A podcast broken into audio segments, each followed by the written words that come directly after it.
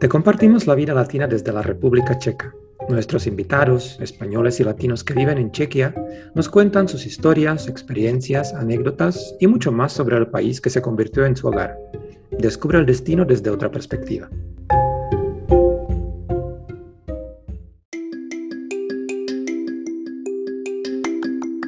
Muy buenos días, buenas tardes a todos los que nos escuchan. Estamos aquí con el otro Chequia Lives eh, esta vez tenemos un invitado muy especial. Está con nosotros uno de los, eh, no sé si influencers, bloggers de viajes. Yo cuando estaba viendo tus números, bueno, está con nosotros Nelson Mochilero, por si acaso algunos no lo conocen. Eh, Nelson, cuando yo le pregunté cómo presentarlo o qué poner en la invitación, me dice, Peter, puedes poner travel blogger, explorador de destinos en Chequia, viajero y nómada digital, poeta de viajes. que lo de poeta de viajes me gustó mucho. Me sorprendiste. Eh, y luego estaba revisando sus redes sociales, todo lo que, todo lo que hace. Y la verdad es que Nelson tiene más de 620 mil fans en Facebook, 35.800 en Twitter, más de 25 mil aquí en Instagram. En YouTube tiene 133 mil suscriptores. Y curiosamente el video eh, más visto es el que tiene más de 3 millones de views, que es de, Auschwitz, que no me sorprende mucho que es de campo de concentración, pero también tienes un video de 7 horas. yo creo que es un récord mundial, porque no conozco a nadie quien puede transmitir 7 horas en un video. Hay videos que me sorprenden realmente porque los ve algunas personas más que otros, y, y hay videos que lo hago con mucho más tiempo y cariño y de repente son enviados para atrás. Una cosa es loca esto de los algoritmos definitivamente también está viendo que muchos videos que son prácticos, sobre todo, son los que más views tienen, como hacer la maleta y no sé, esas cosas que también me encantan y muchas veces interesan mucho, porque si vas de viaje largo, muchas veces hacer la maleta es difícil, ¿no? Pero vamos a hablar de República Checa, Nelson, ¿cómo te parece? Por supuesto. Entonces, eh, vamos a empezar. Tú en la República Checa, ¿cuándo, o sea, cómo fue la primera vez que llegaste a Chequia? ¿Hace cuántos años? ¿Y por qué Chequia? Fue memorable realmente, porque la primera vez que llegué a Chequia fue un vuelo Lima, eh, Ámsterdam, Austria, eh, Ostrava, en 2012. Y fue la primera vez no solamente que venía a República Checa, sino a Europa en general. Era la primera vez en mi vida que venía a Europa. Y mientras iba en el auto, mientras era un viaje largo, pero realmente era tan, tan excitante ver todo por la ventana, wow, un castillo pasando por ahí, un bosque pasando por allá, parar en la carretera, todo en un lenguaje que no entiendo. Era el principio de una gran, gran, gran aventura que hasta ahora continúa y, ha hecho de Cheque a mi hogar. Me, ha encantado realmente mucho ser un ciudadano más de, por aquí, de estos lares. Pero sí, por supuesto, extraño muchas diferencias, muchas cosas, muchos contrastes con Latinoamérica y, de eso creo que vamos a explayarnos ahora. Definitivamente. Oye, pero este, si será tu primer viaje a Europa y ya te quedaste en Chequia, ¿qué es lo que te convenció de que te quedas en ese país? No, sabes que yo te estaba testeando también. Antes de, vivir acá, vivía en Uruguay un par de años, viví en Argentina un par de años, en Perú un par de años. Y, y al final es, creo, una suerte de las cosas que te convencen la economía, la cultura, el lugar, la, la facilidad, la accesibilidad y cómo están abiertas las puertas para uno. A mí me encanta muchísimo, muchísimo América Latina, me encanta mucho la, selva, me encanta mucho este, la Patagonia, pero e, es, es, distinto, es diferente. Y yo no diría que, uno es mejor que otro, pero simplemente hay lugares donde las cosas son más fáciles para vivir en general. Y creo que Chequia es bastante flexible en ese, sentido. Bueno, entonces empezamos con lo positivo. ¿Qué es lo que te agrada de la sociedad checa? De la sociedad checa, la rapidez con la que resuelven sus problemas en general. Cualquier cosa pasa y de inmediato un policía, un bombero, eh, no sé, están listos como para todo. Socialmente, eso me encanta de, la gente. Eh, eh, los checos son curiosos, mucho bastante por, la cultura ajena, ingeniosos y creativos. Y eso se ve muchísimo en el mundo del arte. Cuando uno va por los castillos, ve por Praga, toda la historia que tiene, creo que eso también es algo que me atrae mucho de la sociedad. El folclore y su manera también de adaptar todo al checo. Es una especie de cómo solucionarlo todo tan fuerte que ha hecho que incluso siendo conquistados tantas veces, perteneciendo a Checoslovaquia y, luego separándose, permanece la identidad checa porque lo han sabido adaptar. La cultura es fuerte y creo que eso también es destacable en el país. ¿Hay algo que te, que te desagrada? ¿Algo que sientes como extraño o que se podría mejorar? Bueno, ahora, ahora que lo mencionas, eso que último que acabo de decir es, es, doble, es de doble filo. Porque al, mismo tiempo, al tener la cultura tan fuerte, es también como una burbuja. Es difícil para los extranjeros venir y adaptarse y hablar. Es decir, si República Checa fuera hablar español, sería como España. Sería todo el mundo metido acá rato por la cantidad de oportunidades, por los precios, por la belleza del lugar. Pero la misma burbuja del idioma y la cultura tan fuerte hace que, que, lo, que lo foráneo no se adapte muy fácil, me parece. Desde mi punto de vista ha sido así. Entonces, digamos, es mitad y mitad. O sea, ¿es difícil hacer amigos en la República Checa? no. amigos checos como extranjero? Eh, no, no, no, no, lo diría así. Es depende. Si, si, eres de fuera de Chequia, es muy fácil contactar a gente acá porque hay muchos grupos para aprender idiomas, gente que trata de, de pulir su inglés, de pulir su español creo que sí se puede conocer gente. Y dentro de Chequia también, pero Internet sigue siendo primordial por la, por la pandemia, porque ya no hay lugares sociales donde conoces gente tanto como, como lo habían antes. Este, Internet yo creo que acá en el país es fundamental. Otra cosa también que me ha sorprendido en, en la manera de manejar todo por Internet. Tus citas, el doctor, las vacunas, las compras, todo, todo, todo. Aparte de internet lo tienes por todos lados, ¿no? Vas a un café, vas a un restaurante, todos tienen wifi, ¿no? Supongo. Sí, sí.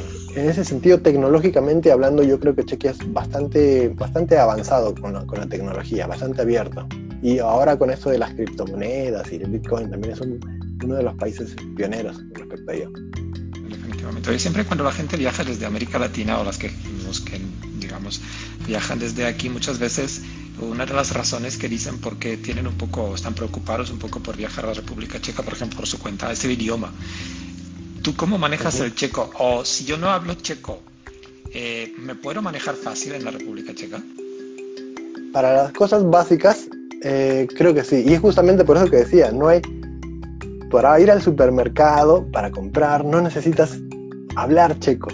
Es como que todo el mundo te atiende, entras, pasas, agarras tus cosas en un carrito, sales, solo tienes que saber si te preguntan bolsa o no, o tarjeta o no, listo, y te vas. y para todo eso sí. Es que es, realmente para cosas básicas. Quieres taxi, tienes aplicaciones como Uber, Lyft Go. Quieres eh, todo lo que quieras en internet, está. Es muy, muy, muy accesible. Pero la mayoría también está en checo. Entonces yo diría que por lo menos un traductor, unas tarjetitas con unas frases, ayudan, ayudan mucho. Oye, ¿y cómo hablan los chicos el español o, el inglés? ¿Qué tal es el, nivel? ¿Mucha gente lo habla o no? Yo he tratado de, explorar, de ver si hay gente o comunidades que hablan español. Y de hecho conocí un profesor que hablaba español de un colegio, chicos que estudian español, universidades que dictan clases en español y muy pequeñitas, pero están muy pequeñitas comunidades en algunas ciudades de gente de México, de gente de España, eh, gente también de Erasmus. Me encontré algunos grupos en Facebook que había de intercambio de Erasmus que hablan en español. Entonces, el, checo sí tiene contacto con el español. Es un idioma que llama bastante la atención y sobre todo, si hay checos viendo esto, eh, absolutamente recomiendo aprender español. Es el segundo idioma más hablado del mundo y lo habla una cantidad gigantesca de países, o sea, para viajar, para conocer personas, oportunidades del mundo, creo que, es elemental. Ahora, ¿cómo lo hablan? Creo que es, es, gracioso, curioso al comienzo, este, porque al checo le faltan muchas vocales. Es este, y es bastante interesante para mí, viniendo de un país donde todo es mame, mimo, mu, escuchar tantas palabras eh, con tan pocas vocales. Es un trabalenguas, es muy difícil, Peter. Pues dile, por ejemplo, dile, por ejemplo, a la audiencia cómo pides, como yo hacía en una carnicería, veo unos muslitos de pollo, quiero cuatro piernas de pollo. ¿Cómo se dice en checo? Uh, sí, sí, uh, kousky kuřete. Ah, o sea, no Kuřecí čtvrtky, ah, bueno, tú que como las cuartas partes pollo, sí, kuřecí čtvrtky. Sí, sí, sí, es, es un trabalengua. Bueno, el jueves, el jueves en checo, como es el cuarto día, se dice čtvrtek. sí, es complicado. Sí, sí, sí, sí, sí. Definitivamente, pero bueno, pero bueno, yo creo que con un poco de inglés y con el español, pues de vez en cuando lo, básico lo puedes, lo puedes conseguir. Pero Nelson, digamos una cosa, eh, que tú conoces República Checa como plan turístico, me imagino que pues hay muy pocos lugares que todavía no conociste en la República Checa. Eh, ¿Para qué tipo de viajero tú recomendarías la República Checa como destino? O sea, ¿quién de los latinos, los españoles que nos escuchan, eh, podrían visitar la República Checa y podría ser su destino de sus sueños, su destino donde lo pasan bien? Bueno, yo tengo en mente a, varios tipos de turistas, porque República Checa tiene una, una oferta bastante grande. Primero, los que buscan relajación, y esto es un turismo que descubrí hace poco, por la cantidad gigantesca de, spas, de centros de rehabilitación, centros médicos, muy fuera de lo tradicional, lugares como Yesenik, que tuve la oportunidad de, de visitar, que eran eh, Em, curas naturales a partir del agua, con paisajes hermosos, paraísos, respirar aire puro, era parte de lo que recomendaban médicamente. Y de ese tipo de turismo he encontrado en varios lugares. Otro tipo de viajero, el deportista, el que le gustan los campos del golf, al viajero de montaña, el que le gustan las rutas de trekking, la acampada. De eso, yo diría que Chequia también tiene un buen, buen arsenal de, de aventuras, de experiencias. Y los deportistas, los campos de golf que sin querer he, venido eh, descubriendo acá en la República Checa, son bastantes. Y uno se pregunta por qué hay tanto verde, por qué hay, tanto... y ahora, si hablamos de invierno, es otro universo, porque todo el país simplemente cambia la cara. Ya todo lo que uno vio en el verano es otra cosa diferente en invierno. Tienes pistas de esquí, montañas, lugares para hacer eh, snowboard. Es otro tipo de turismo de invierno, bastante especial y creo que también muy sorprendente para alguien que viene de un lugar que no tiene nieve. Bueno, sí es algo distinto, ¿no? Sí, es cierto que también lo bueno es que las cuatro temporadas del año están bien marcadas, ¿no? Y cada temporada lleva otra, otra cosa, otro tipo de turismo, ¿no? Pero hablemos de tus destinos, de tus de destinos checos de tu corazón. A ver, cuéntanos cuáles son, eh, si quieres vamos por partes para que un poco hagamos idea a la gente eh, qué es lo que se puede visitar. Vamos por temas, por ejemplo, eh, ciudades con encanto que para ti son lo máximo en la República Checa. al sur de Moravia, Mikulov me, me encantó, que también lo catalogaría en un lugar romántico, tiene unas iglesias preciosas, cavernas, castillos, campanas que suenan y un atardecer que cae sobre toda la ciudad. Uno puede alojarse en, bodegas como con vino debajo de torres antiguas. Es un lugar de cuento. Me gustó muchísimo cuando lo conocí. Aparte se toma buen vino ahí, ¿no? Sí, ¿no? digo yo. dicen, dicen. Bueno, a los que les gusta vino blanco, yo creo que van a estar muy contentos en Mikulov. ¿Algún castillo o palacio que a ti te encanta? Eh, Bousov me sorprendió muchísimo. Era una cosa colosal, parecía de videojuego. eh, Letnice, Baltice, también porque tuve la oportunidad de hacer un tour ahí. Lamentablemente no me dejaron de fotografiar o filmar nada. Pero la cantidad de reliquias que habían ahí, y eso solamente es un ejemplo, porque he visitado bastantes y todos eh, tienen unas cantidades de, joyas, de cuadros, de ropas de princesas, de camas, de, antigüedades. Es, impresionante, es para viajar realmente con la mente. Y uno de los últimos que visité que me impresionó también era Helfstein, queda no muy lejos de donde estoy. Y este era gigantesco, antiguo, era casi como si, si estuviera vivo. No estaba tan arruinado, destrozado, no se veía tan antiguo, era, era diferente, no, era tan palacio cerrado, era abierto, era un, castillo como, como de esos que salen en las guerras, de luchas y tipo fortaleza. Me encantó mucho. ¿Y tú cuando visitas los castillos, cómo lo haces? Porque si no hablas checo, los guías ahí son visitas guiadas en la mayoría de los casos. ¿Cómo lo haces? ¿Te dan un texto? ¿Vas con guía en inglés? ¿Cómo, ¿Cómo lo haces tú cuando visitas un castillo? Bueno, a veces tienen algunos cartoncitos en inglés o, o no. Las visitas guiadas, es cierto, mm, la mayoría tienden a ser en ruso, en polaco, en eslovaco.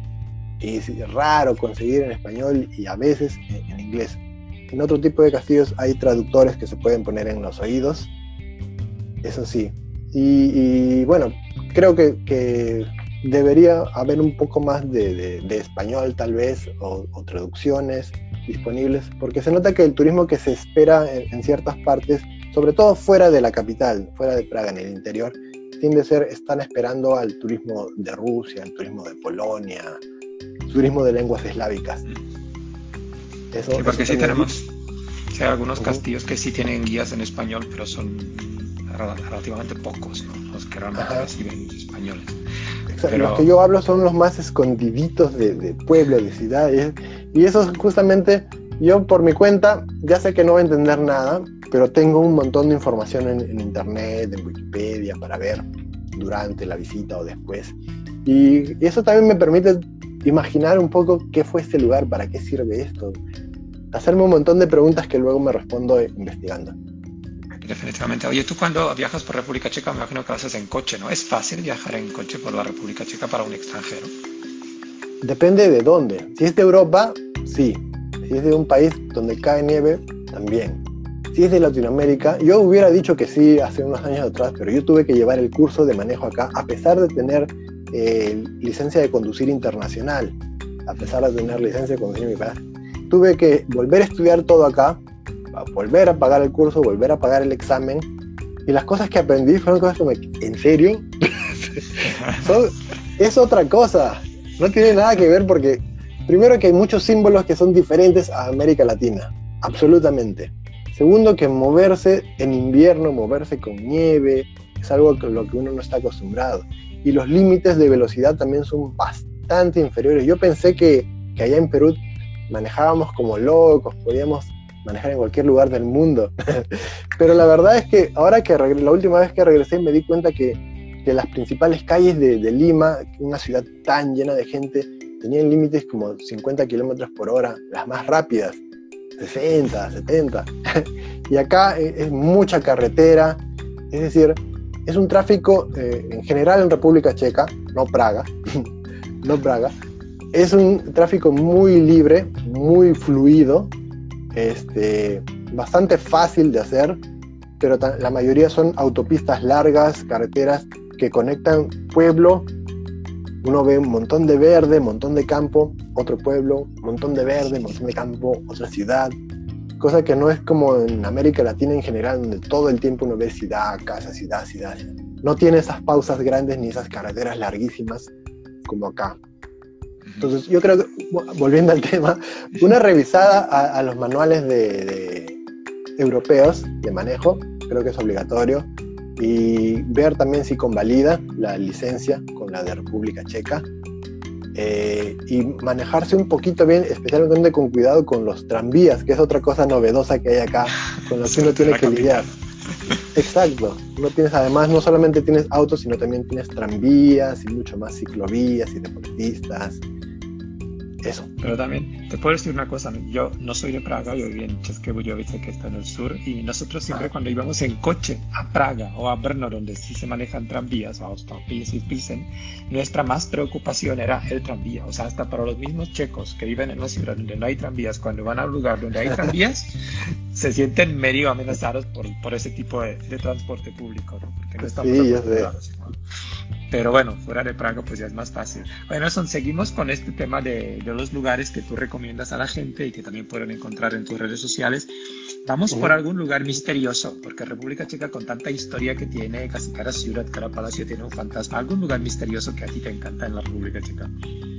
A mí me encantan mucho los lugares abandonados, los lugares antiguos. Tengo una particular atracción hacia ellos.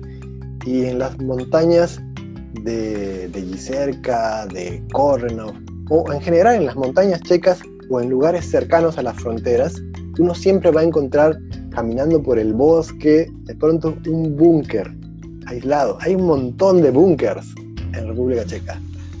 Y uno puede realmente verlos, explorarlos y, entender el contexto en el que fueron construidos, por qué, para qué, los alrededores también tienen algunas cavernas. Hace poquito, de hecho, encontré una caverna. Estaba caminando de la farmacia a un bosque, una cosa así, de casualidad encontré una cueva, una caverna, que tenía un, un anuncio que traducí y era para la gente que se pudiera proteger de potenciales ataques aéreos, hace muchos años atrás.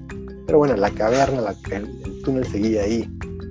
Y me encantan mucho los bosques antiguos también. Yo diría que sí son misteriosos dependiendo de la época en la, en la, que los visites, porque puedes encontrar unos bosques llenos de, humedad y de neblina en la noche como para hacer caminatas de, fantasía. Pues sí, de hecho veo que te gusta mucho la naturaleza, ¿no? ¿Tú alguna ruta de trekking o algo para turismo activo que recomendarías? He visto fantásticas rutas en el, norte de República Checa, en la región de Jesenik, muchas buenas rutas, rutas y la verdad es que la, la aplicación de Wikiloc te da también un montón de rutas que sube la gente para hacer trekking y la recomiendo bastante porque da para descubrir rutas con paradores y distancias, subidas y bajadas. Me parece muy interesante. Yo personalmente he visto un montón de rutas o he explorado más aquí en la región de, Moravia. Este, y eso es algo que tiene República Checa de fascinante y de fácil para cualquier, cualquier viajero. Es algo que yo hago siempre es ver un mapa y decir, acá hay un montón frondoso de bosque, quiero ir a ver qué, hay. Veo un camino, unos caminos raros, y siempre hay algo, hay caminos, buenas rutas señalizadas, rutas para bicicletas, o hay partes donde uno simplemente ve un montón de verde y, entras y, hay naturaleza, es un parque nacional, o hay venados, y todo eso está cerca de, de casi cualquier ciudad en República Checa. Eso me encanta muchísimo de aquí tú también, en la República Checa, hablando de esto, en la República Checa tenemos unos señales turísticos que supuestamente tenemos las rutas señalizadas, la red de rutas señalizadas más grande del mundo, creo, más de 40 mil kilómetros señalizados de rutas. ¿Tú usas ese tipo, de, ese tipo de, señales para caminar en algún lugar? Siempre las veo. Básicamente te, te ayudan a identificar una ruta la que estás siguiendo para no perderte, porque a veces uno va por una ruta y esta se separa en dos caminos entonces los colores que están en los arbolitos te indican cuál es la ruta que tienes en mente para no irte por el otro. Pero no la uso mucho. no, he perdido, no me he perdido tanto. Pero si te pierdes sirven, supongo. Sí, pero más sirve Google Maps, creo. Bueno, sí, también ahora con los celulares es otra cosa. Oye, dime, vamos a ver el los últimos destinos que recomendarías. A mí me gusta, eh, viaja mucho parejas. ¿Algún destino romántico ¿Qué recomendarías? Y luego quiero saber el destino checo de tu corazón, o sea, lo que realmente es tuyo en la República Checa. A ver, romántico y tuyo. Si yo tuviera que subtitular así, romántico, eh, sería Mikulov, ese lugar del que hablamos, porque pareciera que está básicamente hecho para, para casarte y tomarte, tomarte fotos en la iglesia. Stramberg también es muy bonito para eso. De hecho, he visto muchas fotos preciosas ahí. Y por supuesto, Praga. Praga, creo que siempre va a quedar como destino romántico por la, por la, por la arquitectura bella que tiene. ¿Y qué otra cosa me preguntaste? Destino. No, ¿qué es tu destino, destino de tu corazón en la República Checa? Si es algún destino donde, no sé, que tú sientes algo diferente ahí, que es algo que te encanta, no sé, algún destino así, donde siempre regresarías. Bueno, es que siempre, sí, sí, siempre me muevo y, regreso a esta región del norte, eh, Liberec, que tiene que conforma Jesenik, Harhov, Korenov, Desna, Tambald. Por ahí me muevo bastante en cierta parte del año y me fascina, me fascina tanto ver las alturas con esos árboles frondosos, las cascadas. Eh, es otro tipo de vida, es una vida de montaña y a veces llegamos a lugares veo el momento del atardecer o volando dron, unas cosas sobrepasa mi imaginación. hace poco tenía una toma, me gustaría haber pasado por acá, por el, por el directo, pero tomas del cielo doradísimo, con un montón de nubes y, columnas, castillos mezclados con, con, con... Bueno, es, indescriptible, tienes que verlo. No, pero se nota que es de tu corazón porque lo estás viviendo así muy fuerte. Sí, sí. No, es que es impresionante, es impresionante realmente encontrarse con todo eso junto. Y les muestro videos a mis amigos, a todo el mundo se le cae la cara y wow, quiere estar ahí. Todo el mundo quisiera, quisiera poder venir.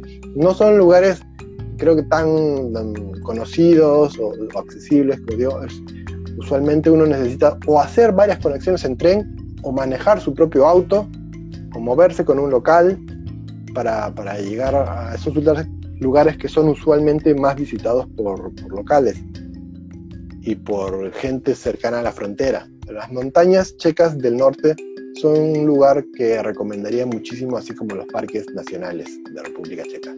Son bellísimos y tienen un montón de actividades, muchas este, cabañas, hospedajes, lugares para quedarse, también con mucha facilidad. Y la mejor época del año que visitarlo, porque supongo que invierno no, porque invierno pues es más el tema de esquí, hace frío, pues te puedes perder. Yo creo que es como entre primavera y otoño, ¿no? Verano tal. Mm, es, que, ahí, ahí sí tiene que ver muchísimo con el tipo de viajero que, eres y, lo que buscas, porque como bien dijiste hace un rato, las cuatro estaciones son muy, muy, muy marcadas. Yo vengo de Lima, un lugar donde todo el año el cielo es igualito. y acá encontrar el doradísimo el, doradísimo otoño, todo, todo se pone rojo a tu alrededor. Ir en tren eh, en República Checa en otoño es una belleza, pero total. Ahora, el invierno, con todo blanco, con nieve hasta acá, está, bien, está bien si te encantan los deportes de aventura, está fantástico si quieres ver todo nevado. De hecho, hay un, gigantesco eh, turismo de, invierno que, que, yo he tenido la oportunidad de experimentar en varios países y la verdad es que sí, no es como la gente piensa. A mí me pasó en Argentina ir a la Patagonia en invierno, donde todo era más barato, todo cerrado. Toda la gente se fue, toda la gente desaparecía de la Patagonia, no había nadie, todo estaba cerrado. ¿Por qué?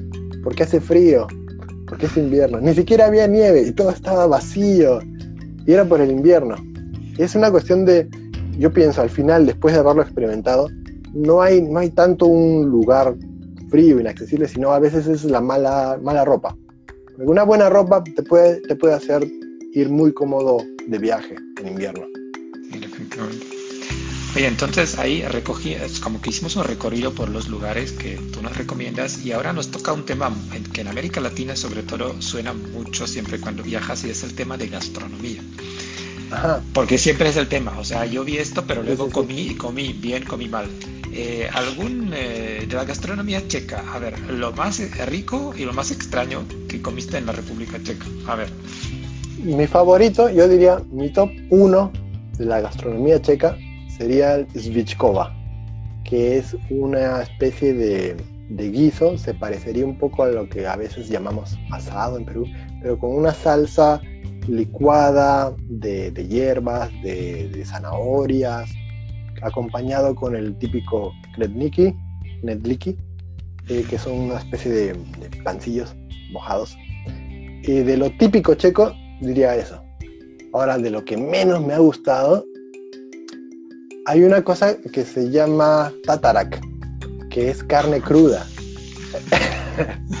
es literalmente, es, carne molida cruda con ajo fuerte, me parece, ¿no es cierto? Eh, bueno, es una mezcla con mostaza, con ajo, con hierbas. Sí, sí, es así como que blandito. Este, a mí me parece. Te traen la carne y aparte te traen las cosas y tú, tú mismo lo mezclas según, Ah, no sabía eso. Sí, también es Y una, una vez también llegué a un restaurante y no sabía qué pedir, como muchas veces, donde todo está escrito en algo que ininteligible. y esa vez pedí algo que decía que tenía chancho como chicharrón, o así me lo describieron. Me trajeron un, una especie de botellón grande lleno de grasa de cerdo.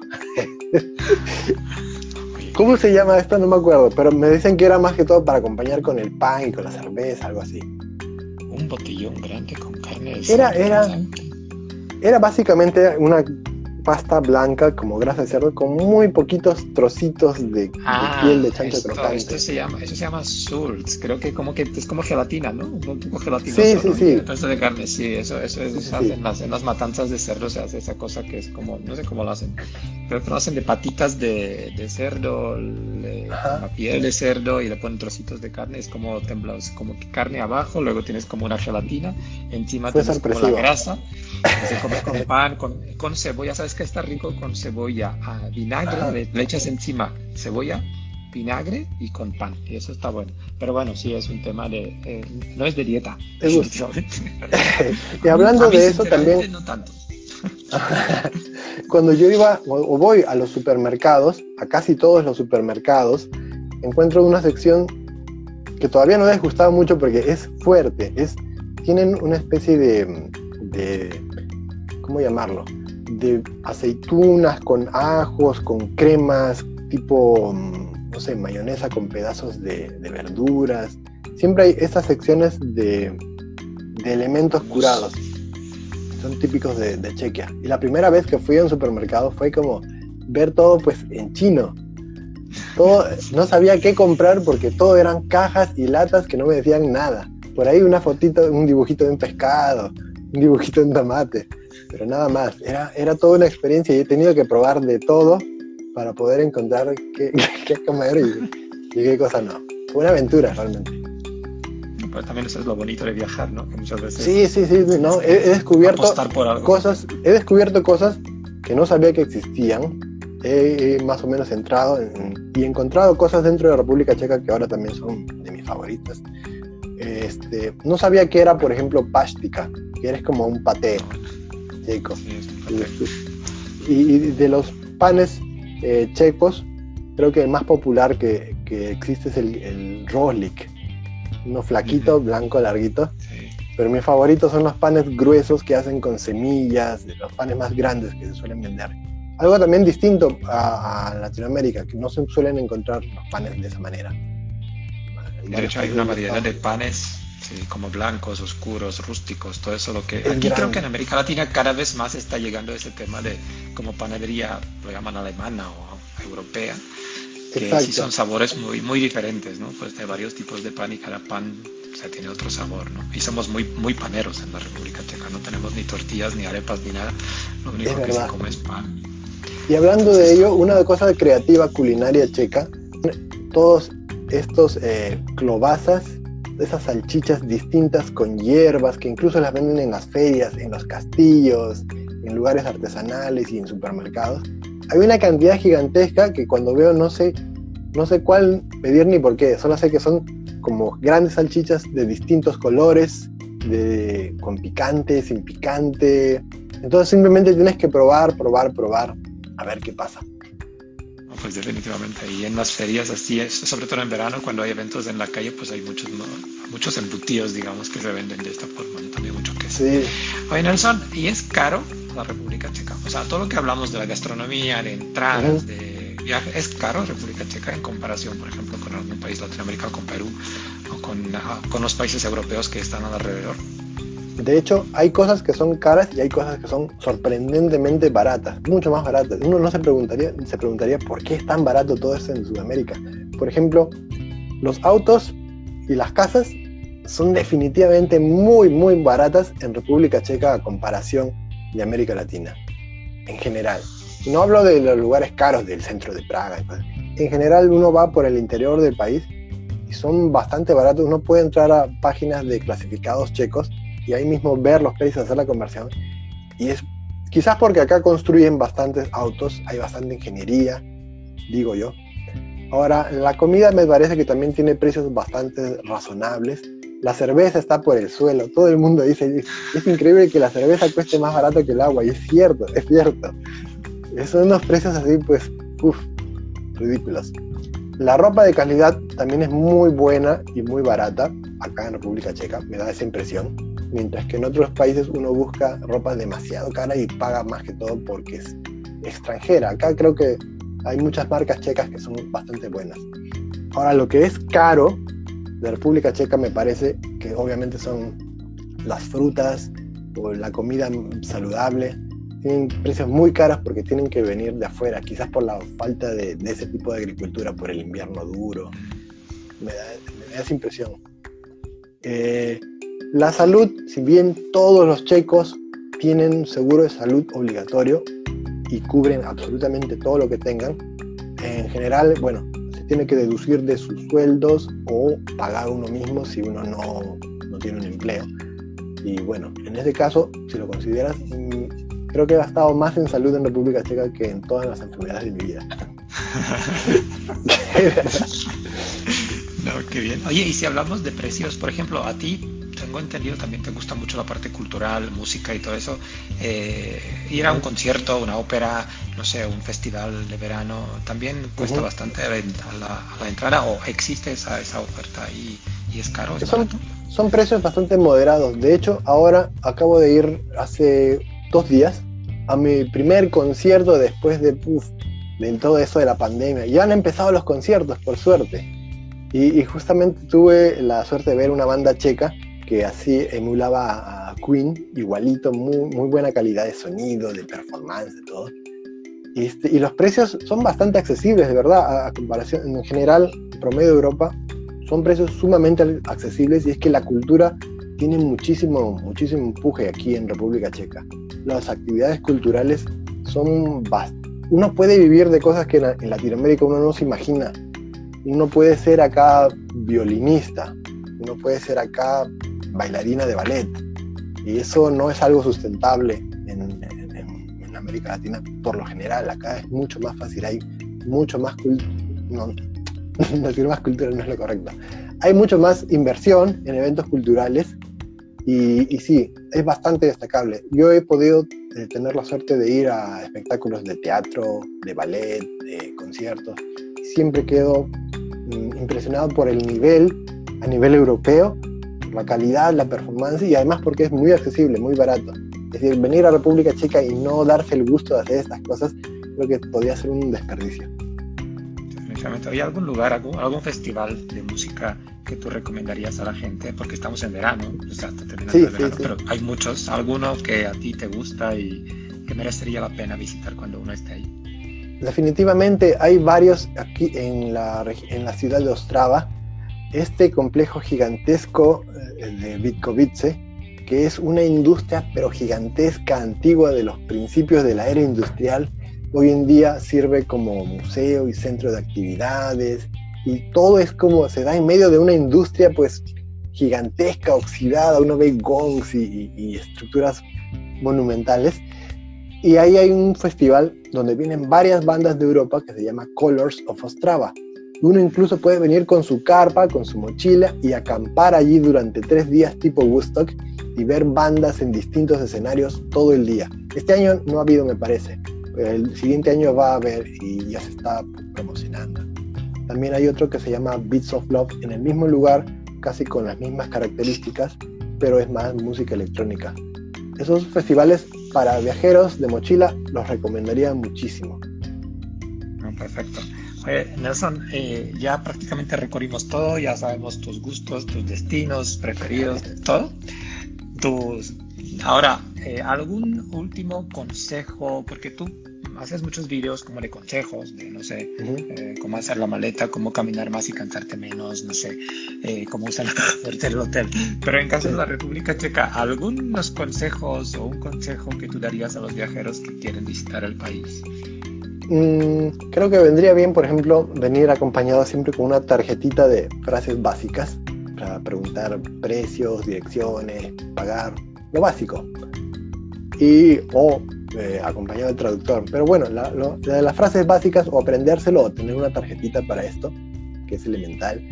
Eh, con respecto al alquilar auto, que me parece que es también una muy buena opción para conocer la República Checa, o bien viajar en tren dentro de República Checa, darle una lectura este, previa a las normas antes de, conducir y comprar los, boletos de tren localmente. No hay que preocuparse tanto desde afuera y traer todo el itinerario ya comprado. Creo que acá es muy accesible y me ha encantado la experiencia de viajar en tren. Creo que las vías ferroviarias que tiene República Checa son muy, muy destacables.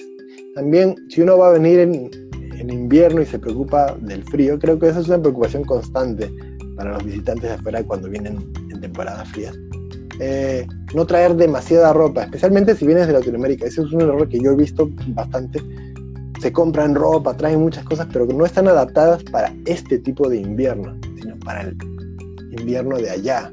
Y como acá la ropa es tan barata y tan buena, pueden ir a cualquier tienda deportiva, cualquier decatlón, o incluso tiendas de segunda mano y conseguir botas, conseguir casacas. Creo que es mejor comprarlas acá que traerlas de fuera. Recomendaría. Creo que son consejos bastante prácticos. Entonces, Nelson, eh, muchas gracias por tu tiempo. Nos estás hablando la gente de Madrid, de Barcelona, de Colombia, de, México. Entonces, eh, muchas gracias por tu tiempo, muchas gracias por, la entrevista, porque la verdad es que creo que era bastante interesante. A mí me da mucho gusto que un, que un influencer tan importante se quedó en la República Checa y sigue trabajando desde ahí. Así que muchas gracias a todos los que quieren ver. Nelson tiene un montón de videos, de fotos en Instagram sobre República Checa, así que ahí se pueden inspirar. De hecho, también aquí en Instagram lo pueden contactar. Así que Nelson, muchísimas gracias y espero que pronto hagamos, no sé si un Facebook Live o algo para que podamos también enseñar los videos. Un viaje juntos. o hacemos un viaje juntos. Yo voy a estar en septiembre ahí, a ver si por ahí nos vemos. Y Ojalá que sí. Muchas gracias, Nelson, y cuídate mucho. Un abrazo Muchas grande. gracias a todos los que me escucharon. Hasta luego hasta el próximo live. Muchas gracias.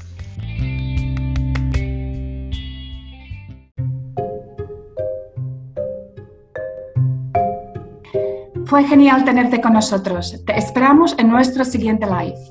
Suscríbete a Plan Chequia en tu plataforma favorita. Naschledanou!